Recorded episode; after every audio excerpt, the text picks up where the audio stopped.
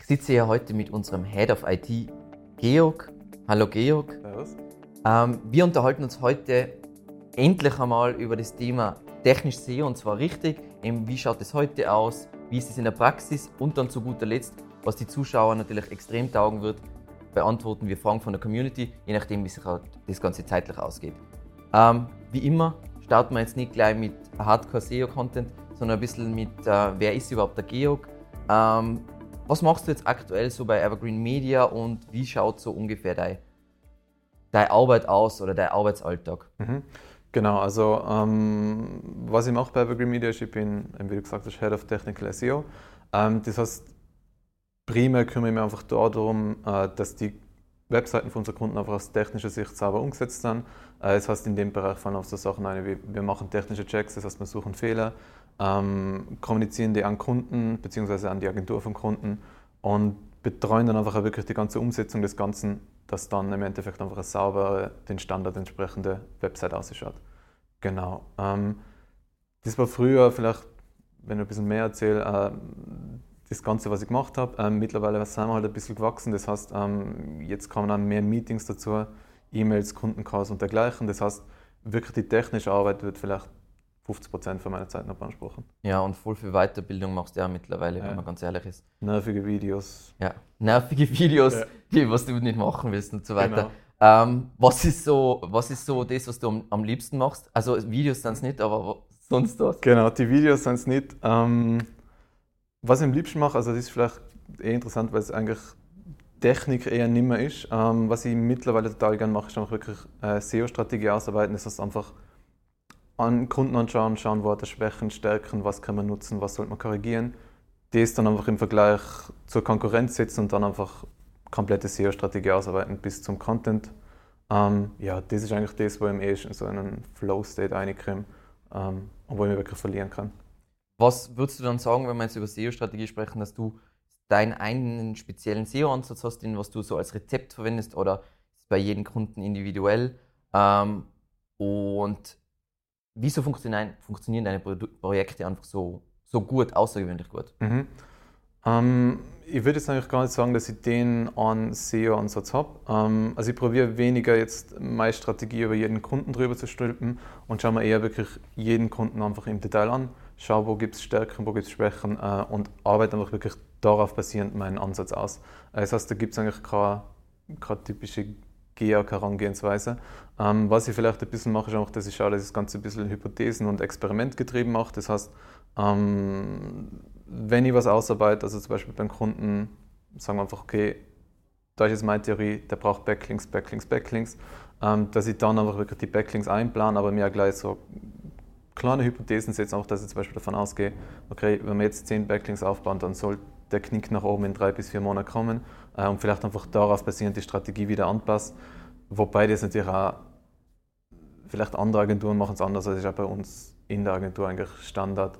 Das heißt, so den SEO-Ansatz gibt es eigentlich nicht. Einfach nur, man hat viel falsch gemacht, durch das macht man jetzt Ja. viel richtig. Das, Ja, wir machen, glaube ich, einfach beide SEO schon äh, gut zehn Jahre. Also da hat man eh schon alles gesehen, wie es läuft. Genau, ja.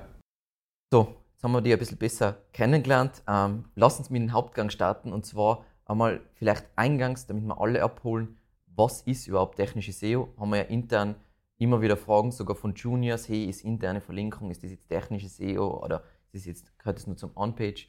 Was ist da mein, deine Meinung dazu? Ähm, ja, also prinzipiell gibt es natürlich die, die eindeutigen technischen SEO-Bereiche, also JavaScript, SEO, Performance-Optimierung und dergleichen. Da ist es recht eindeutig. Ähm, eben wie du sagst, bei der internen Verlinkung ähm, ist es ein bisschen komplizierter. Da würde ich sagen, wenn jetzt irgendwer einfach einen kleinen Bereich eine Website oder gar nur einen Artikel bearbeitet und da die interne Verlinkung optimiert, ähm, dann interessiert mich das jetzt aus technischer Sicht eher wenig. Wenn es aber hingegen jetzt wirklich man macht was Größeres, wirft den kompletten Linkgraph von der Website über den Haufen, indem man zum Beispiel das Hauptmenü anpasst, ähm, dann wird das für mich dann sehr wohl in den technischen Bereich einfallen und dann würde ich gerne drüber schauen einmal. Ja, Genau. ja, ja, ja. ja. Ähm, wie gesagt, du hast extrem cooles Interview gegeben ja bei, bei Impsite, wo du halt so gesagt hast, hey, die großen Paradigmenwechsel bei Google sind vorbei und so weiter. Wie siehst du das jetzt im technischen Bereich? Gibt es ja jetzt riesige Unterschiede zwischen technischer SEO heute und technischer SEO vor zehn Jahren, wo wir so angefangen haben? Mhm. Ähm, ich sehe es ehrlich gesagt auch im technischen Bereich genau gleich. Ähm, natürlich, es ändern sich jetzt die Details, aber im Endeffekt die, die grundlegende Arbeit ist die gleiche. Also wenn wir jetzt zum Beispiel die Core Vitals hernehmen, ähm, jetzt gibt es natürlich die drei neuen wichtigen Messwerte in dem Zusammenhang, äh, die Performance-Metriken. Ähm, natürlich optimieren wir jetzt da drauf, aber das heißt jetzt nicht, dass wir vor fünf Jahren nichts gemacht hätten, sondern dann haben wir einfach nur andere, auf andere Messwerte hin optimiert. Das heißt, im Endeffekt, der Arbeitsbereich ist der gleiche, es gibt einfach nur andere äh, kleine Details. Ähm, was sich vielleicht geändert hat, was eben interessant ist oder für mich total praktisch ist, dass Google mittlerweile ein bisschen klarer kommuniziert. Ähm, das heißt, man weiß oft, was ist richtig, was ist falsch. Früher war das eher einfach, dass wir es uns selber herleiten haben müssen. Ähm, genau, das sind eher Details. Im Großen und Ganzen ist die gleiche Arbeit wie vor fünf bis zehn Jahren. Das finde ich auch, das ist eigentlich ein wichtiger Punkt, dass eigentlich äh, Google voll klar kommuniziert im Bereich der Technik. In andere, an, alle anderen Bereichen ist es so schlecht und schwammig wie eh und je, aber da sind sie viel besser geworden und wenn man sich die Dokus durchlässt, ist der Wahnsinn. Ähm, was würdest du jetzt sagen, so, wenn jemand fragt, technische SEO als Bereich, für welche Art von Websites siehst du das jetzt als, wie gesagt, es ist für keine Website unwichtig oder irrelevant, aber für welche Seiten ist es typischerweise am wichtigsten? Mhm. Ähm, ja, für mich ist das, das hängt auch mit der Größe der Website zusammen, also Größe, einfach Anzahl an URLs. Ähm, also wenn es zum Beispiel wer neu startet, ähm, er verwendet nichts Spezielles, also kein Custom CSL, äh, CMS, ähm, er verwendet nicht irgendein schräges JavaScript-Framework, sondern einfach nur WordPress mit Yoast und einem guten Host. Ähm, dann kann der ruhig mal 50 bis 100 Artikel veröffentlichen. Da wird die technische SEO jetzt nicht der Hebel sein. Ähm, wenn wir dann 500 bis 1000 URLs haben, dann wird einfach der Hebel, den du hast, wenn du technisch was optimiert, einfach größer. Ja, genau. Weil es halt die ganze Seite betrifft. Ja. ja. Ja, ja, auf jeden Fall. Und dann ist halt voll spannend, wenn du richtig groß wirst, Ja. wie riesige Shops oder Plattformen, dann wird es halt richtig cool, was du mit. Genau, eben da ist dann wirklich, wo du im Endeffekt kleine Veränderungen machst und wo das einfach richtig, richtig großen Impact hat. Also umso größer der OL-Korpus wird, ähm, umso wichtiger wird die technische SEO. So kann man es rein theoretisch sagen. Ja. Was sind jetzt so, weil du hast ja über die Jahre, ich muss fast so sagen, alles gesehen. Ähm, was sind so die technischen Fe Fehler, was du am häufigsten siehst? Und ja, Ja, das ist witzig, weil das ist eigentlich, also wenn wir jetzt gerade für die häufigsten Fehler reden, das sind immer noch die gleichen. Äh, interne Links auf 404 Fehlerseiten, interne Links, die Weiterleitungen triggern und dergleichen. Das heißt, ähm, die Standardfehler sind seit zehn Jahren die gleichen. ja. Boah, da haben wir schon Projekte gehabt mit Ja. acht, äh, acht Sprünge bei Weiterleitung. Ja, ich denke da genau. gerade an eine staatliche Website, wo das so schlimm war. Oh mein Gott. Ähm, da haben wir eigentlich voll schön den Stand der Dinge im Bereich der technischen SEO definiert. Wie schaut das heute alles aus? Jetzt würde ich gerne ein bisschen so in die Praxis eintauchen und einfach die große Frage im SEO beantworten, die was meiner Meinung nach voll schlecht mit Inhalten abgedeckt ist. Wie gesagt, am Wissen scheitert es meiner Meinung nach seltenst, weil du kannst ein Buch kaufen, ich sag die Kunst des SEO oder irgend sowas und dann hast du das ganze Wissen. Das Problem ist immer die Priorisierung, was mache ich wann, weil letzten Endes niemand hat unendlich Zeit, das ist immer alles beschränkt, es ist mit Budgets beschränkt ähm, und da ist meine Frage, wie priorisierst du jetzt technische SEO-Fixes, wo es ja darum geht, du hast ein Budget, du hast eine bestimmte Zeit und der Kunde hat ja natürlich auch gewisse Ressourcen. Ja. Ähm, eigentlich total simpel. Also wir machen natürlich unsere technischen Checks, das heißt, da schauen wir, welche Fehler gibt es prinzipiell. Ähm, die sortieren wir dann einfach nach Impact, also ist einfach ein bisschen Erfahrung, Intuition und dergleichen. Ähm, und dann im letzten Schritt ähm, schauen wir uns einfach an, wie leicht lässt sich das für den Kunden beheben. Und schlussendlich wählen wir natürlich einfach primär die Tasks aus, die einerseits richtig, richtig hohen Impact haben und vielleicht gleichzeitig auch gar nicht so kompliziert zu beheben sein. Ja. Genau, also das ist im Endeffekt keine Hexerei, das Ganze. Ich glaube, dass man es auch nicht zu kompliziert machen darf. Also so schon, schon ist voll gut. Da gibt es eh der ähm, Algorithms to Live By, ist voll ein gutes Buch. Und da sagen sie auch zum Beispiel, dass du aufpassen musst, dass du nicht so lange sortierst, dass das Sortieren länger dauert. Das Ja, genau. voll, voll ein cooles Mindset übrigens. Buch ist extrem cool. Ähm, wir haben das eh schon ein bisschen besprochen, so mit URL-Korpus und so weiter. Wie siehst du das generell? Also, wie wichtig ist jetzt ein sauberer, mit sauberen URL-Korpus, man jetzt, dass da wirklich nur Seiten sind, die was eine halbwegs gute Qualität haben und wo es sinnvoll ist, dass die indexiert werden. Wie siehst du das so aufgeteilt, die Bedeutung, wenn man so sagt, so eine normale Firmenwebseite, sagen wir mal 100 URLs bis 300 URLs, ein Shop, der was tausende Produkte hat oder eine Plattform? Mhm. Ähm, ehrlich gesagt, für mich ist das immer eins der Lieblingsthema. Also URLs löschen, es gibt nichts, was mir mehr Spaß macht. Ja. Ähm, und wir haben das ja intern oft gesehen. Ähm, also vielleicht wie das, Unglaublich. Ja. ja, wie das vielleicht äh, unseren SEO-Manager immer erklärst. Ähm, überlegt euch einfach, hat die URL aus SEO-Sicht Sinn? Ähm, hat URL aus Nutzersicht Sinn oder macht URL einfach für, für den Kunden jetzt in dem Fall äh, aus Business-Sicht Sinn? Das heißt, vielleicht ist eine Marketingseite oder einfach ein Produkt, äh, das er unbedingt verkaufen will. Mhm. Wenn die drei Fragen mit Nein beantwortet sind, dann einfach sofort weg mit der Seite. Ja. Ähm, und da haben wir eben oft schon die Erfahrung gemacht, dass man wirklich teilweise Seiten halbieren kann und dass es dann wirklich mit der Sichtbarkeit sofort nach oben geht. Ja. Ähm, also das ist für mich eines von den Lieblingsthemen und ist meiner Meinung nach eines von den Sachen, mit dem, wenn wir gerade jetzt wieder davor bei der Priorisierung sind, ähm, mit dem höchsten Impact. Also super leicht umzusetzen, Seiten löschen kann jeder ähm, und der Impact ist auch da. Und das Lustige ist ja, es ist ja nicht mal nur so, dass es bei Shops voll effektiv ist oder nur bei Plattformen, sondern wir haben jetzt, ich denke jetzt an, aus an einen Innsbrucker Kunden von uns, wo sie auch so war, da haben wir einfach unglaublich viel von ihrem Content gelöscht. Was die der war, Content halt an der Zielgruppe vorbei und das hat es voll auszahlt und ist voll nach oben gegangen. Ja, das Ja. ist voll spannend. Ähm, jetzt ein Thema, was unvorstellbar gehypt worden ist und wo ich ja deine Meinung prinzipiell dazu erkenne und wir da eh, glaube ich, die. Aber welche Bedeutung haben deiner Meinung nach die heißgeliebten Core Web Vitals aktuell äh, aus Rankings? Ja, äh, anhand von dem Intro, wenn Ja. die äh, Schauer wahrscheinlich schon erkennen, dass Ja. wir da jetzt nicht so im Hype drinnen sind. Ja. Ähm, ich sehe es eigentlich auch wieder recht nüchtern. Also da kann man auch wieder an das ganze Priorisierung an, äh, anknüpfen. Ähm, ja, natürlich, die Core Web Vitals sind ein SEO-Faktor. Äh, Performance generell ist ein SEO-Faktor. Ähm, aber es ist einfach oft so, dass wenn wir jetzt einen technischen Check machen, dass die recht weit hinten kommen einfach vom Impact. Das heißt, natürlich ignorieren wir Performance nicht. Ähm, ich bin jetzt aber auch nicht überzeugt, wie es derzeit immer ein bisschen in der SEO-Nische ist, dass sich jeder an dem einen Faktor aufhängt, weil es gibt einfach wichtigere Sachen. Also zum Beispiel, wenn wir es jetzt mit dem URL-Korpus vergleichen, hätte lieber weniger URLs, wie dass der Vital jetzt so viel besser ist. Ähm, kann sich natürlich drehen. Ähm, Google ändert immer wieder was, das heißt, es kann wichtiger werden. Derzeit bereitet es mir keine schlaflosen Nächte, wenn jetzt ein Kunde die drei Monate später optimiert, ähm, wie wir das in Auftrag geben. Ja. Ich glaube, auch durchschnittliche URL-Qualität ist Ja. voll wichtig. Genau.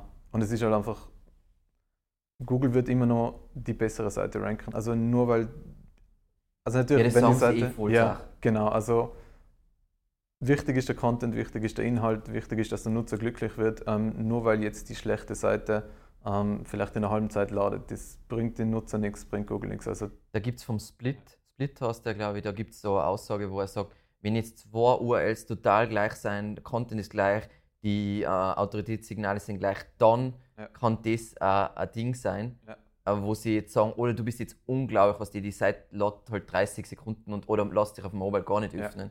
Genau. Aber Ja. Aber wir müssen zum nächsten Thema, weil Ja. wenn dieser Dev vom Kunden liegt, Ja, dann- ja, dann, krieg dann, ich's nicht mehr dann, durch. dann weint er. Ähm, eh perfekt mit dem Dev. Ähm, was ja voll oft, oder wa- was, wa- was bei kleineren Firmen voll oft ist, was sollte man eigentlich machen, wenn man jetzt, das kann ja immer passieren, weil- weil man das falsche CMS gewählt hat oder einfach die Situation hat. Was sollte man machen, wenn man keinen Dev zur Seite hat? Mm, Genau, also wenn du das falsche CMS gewählt hast, dann hast du leider schon ein Problem. Ähm, also wenn du jetzt wirklich keine Unterstützung vom Programmierer hast, dann würde ich immer empfehlen, ähm, das Ganze so simpel wie möglich anzugehen. Das heißt, verwende einfach ein gutes CMS, das heißt, dann würde ich eher die etablierten nehmen, vielleicht nicht das in neuesten Scheiß, wenn wir es jetzt auf gut Ja. Deutsch sagen, äh, sondern eher was etabliertes, also zum Beispiel WordPress. Schau, dass du vielleicht einen guten Host hast, einfach, dass die Performance grundsätzlich passt. Verwende eher ein simples Theme äh, und installiere einfach standardmäßig Yoast. Das heißt, mach einfach nichts wahnsinnig Spektakuläres, dann wird es normalerweise keine großen äh, Probleme geben und dann würde eher die Seite wachsen und wenn man wirklich dann das Geld hat, genug gewachsen ist, dann kann man es komplizierter machen und Dev Ja. mit reinnehmen. Also einfach keep it simple. Ja, ja, das. Ja. Auf jeden Fall. Ähm, und jetzt glaube ich, was, was die Zuschauer jetzt voll taugt, ähm, der Georg weiß jetzt ein paar von unseren Fragen beantworten Okay. von der Community, die was sich über die Monate zusammengestapelt haben, was vielleicht voll wichtig. Ähm, ich bin jetzt da, das merkt man glaube ich auch nicht der Experte für das Gebiet, ähm, deswegen musst du die Fragen auch beantworten. Ähm, wo, äh, wie siehst du das Thema ähm, mit den nicht sofort sichtbaren Inhalten? Also zum Beispiel, wenn Content in einem Tab ist oder in Akkordeon und so weiter. Was ist da so dein, wenn du mit einem Kunden redest, was, was empfiehlst du denn? Ja, für mich gibt es einfach die zwei Varianten. Also sollte der primäre Inhalt äh, der Website in einem Tab versteckt sein oder halt richtig viel vom primären Inhalt. Also einfach der Content, der wichtig ist für die Rankings oder einfach mehr wie 50% vom Content. Äh, dann da bin ich absolut dagegen. Das heißt, dann würde ich sagen, holst den Content einfach raus. Ähm, Wenn es einfach nur so ist wie irgendwelche FAQs am Ende vom Dokument oder irgendwelche sonstigen Zusatzinformationen, die jetzt nicht, wahrscheinlich nicht kritisch sein fürs Ranking, ähm, da stressen mich jetzt Tabs und Accordions überhaupt nicht. Äh, das heißt, wichtiger Content soll sofort sichtbar sein, dann passt es schon. Und ja. ist übrigens auch aus Nutzersicht äh, sinnvoll. Also, und wir haben ja die Erfahrung, also letzten ja. Endes ist es ja nicht, dass das Gelaber ist, weil das ist etwa ein Thema, was dann voll heiß diskutiert ist. Ja. Aber letzten Endes immer, wenn wir einem Kunden das empfohlen haben und er hat das umgesetzt, dann hat es einen Sachen Uplift gegeben, weil was die, sie machen sie ja sogar bei Shops, dann haben sie wieder so komische, dass das so dann so durchsichtig wird und so weiter. Ja. ja. Nein. Nein, nein, nein, ja. lass das sein. Genau. Ähm, dann, ich weiß nicht, ob das ganz deine Frage ist, aber ich frage dich trotzdem. Ähm, weißt du eben, ob Google Stockbilder anders rankt als jetzt einzigartige Bilder und wie stark sich dieser Faktor auswirkt? Mm, da würde ich sagen, ähm, anders ranken. Äh, was ich mir da einfach überlegen würde, ist, wenn es jetzt primär einfach darum geht, wie rankt die Seite, auf der das Bild eingebunden mhm. ist, ähm, da wird es für mich keinen Unterschied machen. Also quasi es geht um die normale Google-Suche. Da ja. macht es wahrscheinlich keinen Unterschied, ob du ein Stockbild verwendest oder ein einzigartiges Bild, beziehungsweise... Vielleicht für einen User, aber... Ja, ja. beziehungsweise der, in, der Unterschied ist einfach so gering, dass es gerade nicht schon wurscht ja. ist. Ähm, wenn du aber natürlich Traffic über die Google-Bildersuche generieren möchtest, ähm, dann, also wenn du ein super starker Domain bist, dann kannst du es eventuell mit dem Stockfoto leisten. Weil dann bist du das Original. Ja, genau, dann nimmt die Google. Ähm, aber sonst würde ich in dem Fall auf alle Fälle auf einzigartige Bilder setzen. Und aus User-Sicht ist es wahrscheinlich immer besser, und also genau. aus Branding-Sicht ist es immer ja. besser, einzigartiges Bildmaterial zu nehmen. Genau, ja. das auf alle Fälle. Jetzt zu einer ultimativ klassischen technischen SEO-Frage und zwar, wie setzt man Paginierung bei einem Online-Shop jetzt wirklich SEO-freundlich um? Und natürlich ganz wichtig, wir wollen eine richtige Pauschalantwort, die auf jeden Fall zutrifft, den was es überhaupt gibt. Ja, ähm, ja, wie das eh andeutet, ähm, allgemeingültige Aussage gibt es da leider nicht. Ähm, hängt immer vom Einzelfall ab. Das heißt, dass ich wirklich was hundertprozentig Fixes sagen kann. In dem Fall bräuchte die Seite. Ähm, was ich jedem empfehlen würde, ist aber einfach, das so simpel wie möglich zu gestalten. Das heißt einfach, wenn man nicht genau weiß, was man macht aus technischer SEO-Sicht, äh, auf keinen Fall was Komplexes, zum Beispiel Infinite Scrolling oder sowas verwenden, sondern einfach ganz normale Paginierung, ähm, 20 Produkte pro Seite, Paginierung realisiert über HTML-Links, gerade JavaScript-Zeugs. Ähm, und das läuft schon. Also da natürlich, vielleicht für Nutzer gibt es was Besseres, ähm, aber das ist dann wirklich nur Optimierung im kleinen Prozentbereich. Normalerweise passt das. Ja. Also ich würde es einfach simpel halten. Ich glaube, dass auch viele super verwirrt sein, weil die ganzen Großen wie Zalando, die machen immer irgendwelche Hacks und so weiter und teilweise weiß man gar nicht, ob einer das tatsächlich was bringt oder ist es ja. ein Experiment oder keine Ahnung was. Da ist immer voll wichtig, vielleicht wenn ich da einhänge, äh, weil das kriegen wir von Kunden hin und wieder. Ja. Die experimentieren die ganze Zeit. Das heißt, wenn du da wirklich mal die Seite anschaust und die sind in irgendeinem schrägen SEO-Experiment drinnen und du kopierst das Ganze, ja. dann kann es sein, dass du ordentlich ins Knie schießt. Das heißt, bei den Großen würde ich auch über Monate schauen, was ja. machen sie wirklich und erst anpassen, wenn sie vielleicht wirklich ein Jahr lang das Gleiche machen. Ja. Genau. Auf jeden Fall. Und jetzt für die nächste Frage muss ich jetzt leider meinen Zettel nehmen, weil die Frage ist einfach so umfangreich. Ähm, es kann, vielleicht muss ich sie ja zweimal vorlesen. Ähm, es geht um die Meldung Duplikat, eingereichte URL nicht äh, als kanonisch festgelegt, also aus der Google Search Console. Dabei handelt es sich um die deutsche Version der Startseite .de. Obwohl sie in der Sitemap als kanonisch ausgewiesen ist, wählt Google lieber die nicht kanonisierte Seite example.shop aus, ich kann einfach äh, nicht einfach eine Weiterleitung von Example Shop auf Example Shop.de machen, weil man dann ja nie auf die Example Shop.de kommt. Und einfach so die Frage, ähm, ist es grundsätzlich überhaupt ein Problem? Ähm, und wenn ja, wie sollte dieses Problem lösen? Mhm. Ähm, vielleicht grundsätzlich zu dem Fehler, also ich hoffe, ich habe die Frage richtig verstanden. Mhm. Also der Fehler, den was Google jetzt da in der Search Console angibt, prinzipiell stresst der mich nicht so wahnsinnig, weil es heißt einfach, Google hat sich einen anderen Canonical ausgesucht. Ja. Wenn sich das nicht kreuz und quer durch die Seite zieht, dann ist es einfach ein kleines Problem, aber das wird sich jetzt nicht groß auswirken. In dem Fall betrifft es die Startseiten, das heißt, das wäre mir dann doch ein bisschen wichtig. Äh, und ich sehe da zwei Lösungswege. Also Variante 1 wäre einfach, ähm, ich verzichte auf das URL-Schema mit slash.de und setze einfach von slash.de in Canonical auf die normale Startseite ohne Unterverzeichnis. Das heißt, wenn Google sowieso das will, dann kommuniziert das einfach so an Google und gibt Google, was es will. Ähm, das funktioniert erfahrungsgemäß immer richtig gut. Ähm, und wenn wenn es jetzt unbedingt wichtig ist, dass das einfach auf slash.de sein soll, dann wird wahrscheinlich nichts anderes nutzen mit 301 Weiterleitung von der Startseite ohne Subdirectory auf die. Dann kriegt man es hin. Ähm, aus SEO-Sicht wäre mir jetzt die erste Variante lieber, weil die ist einfach komplett risikofrei. Die zweite ist immer Weiterleitung, ist immer ein bisschen Bauchweh dabei. Ähm, passt aber auch.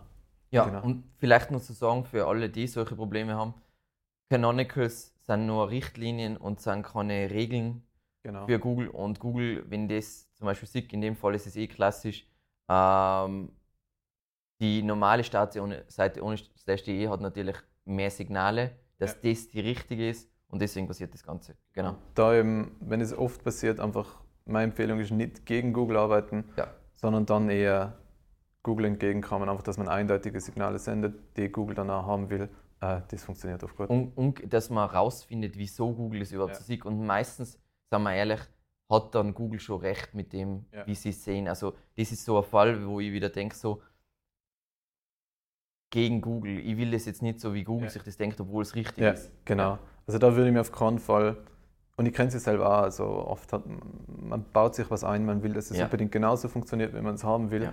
Ähm, da ist aber echt so, da würde ich mir jetzt nicht groß am URL-Schema aufhängen und einfach die normale Startseite zur deutschen Startseite machen. Fertig. Genau. Was dann halt wichtig ist, ähm, klingt nach einem mehrsprachigen Projekt. Ähm, wenn man in Canonical anpasst, dann natürlich auch die href Langtext gleich ja. mit anpassen. Genau. Vielleicht ein bisschen als, als Ausklang. Ähm, wie gesagt, du machst jetzt SEO auch schon zehn Jahre plus, glaube ich, so, wenn ich jetzt so drüber nachdenke. Ähm, was sind so, was, was liest du aktuell für Blogs, beziehungsweise was würdest du sagen, ich weiß, dass du jetzt nicht voll SEO-Blogs liest und so weiter, aber was würdest du so sagen, was du verwendest, um die weiterzubilden, vielleicht auch Bilder, einfach Informationsquellen? Ähm, genau, also wenn wir jetzt spezifisch Weiterbildung SEO nehmen, äh, da muss ich sagen, lese ich mittlerweile recht wenig Blogs. Ähm, einfach, du kennst sicher gleich, wenn man es zehn Jahre gemacht hat, dann, keine Ahnung, wenn ein Blog 20 Artikel veröffentlicht, dann ist vielleicht nur einer wirklich interessant und den Rest hat man aber schon 100 Mal selber gemacht. Das heißt, da ist einfach ähm, das Verhältnis zu, was ist interessant und was interessiert mich nicht, nicht mehr geben. Das heißt, ja. da warte ich einfach bis was über Twitter oder Empfehlungen innerhalb der ja. Firma zu mir ja. durchdringt und lesen wir es dann durch. Ähm, genau, vielleicht allgemein Blog-Empfehlungen kann ich aber Blind Five-Year-Old geben. Ich glaube, hat zwar seit Jahren nichts mehr veröffentlicht, aber ja. hat richtig gute Sachen geschrieben. Ich glaub, der war zwischendurch auch krank und so weiter, aber der Blog okay. ist genial. Blog ist genial. Also da sind sich äh, wirklich versteckte Perlen drinnen. Ähm, genau, und sonst jetzt eben Weiterbildung also ich lese viel, aber da jetzt nicht unbedingt SEO-Sachen. Es also einfach normale Businessbücher, Biografien, Geschichten. Ähm, die gleichen Themen über Podcasts. Das heißt, da gibt es SEO-mäßig jetzt leider nichts wirklich ja, Relevanz. Das, das passt gut. Genau. Ähm, voll cool was. Das hat richtig Spaß gemacht. Und einfach mal endlich ein technisches SEO-Thema, weil es wird ja ein bisschen vernachlässigt. Das hast du eh schon äh, angemerkt. Und ähm, vielen, vielen Dank fürs Zusehen und ja, bis zum nächsten Mal. Ciao. Ciao.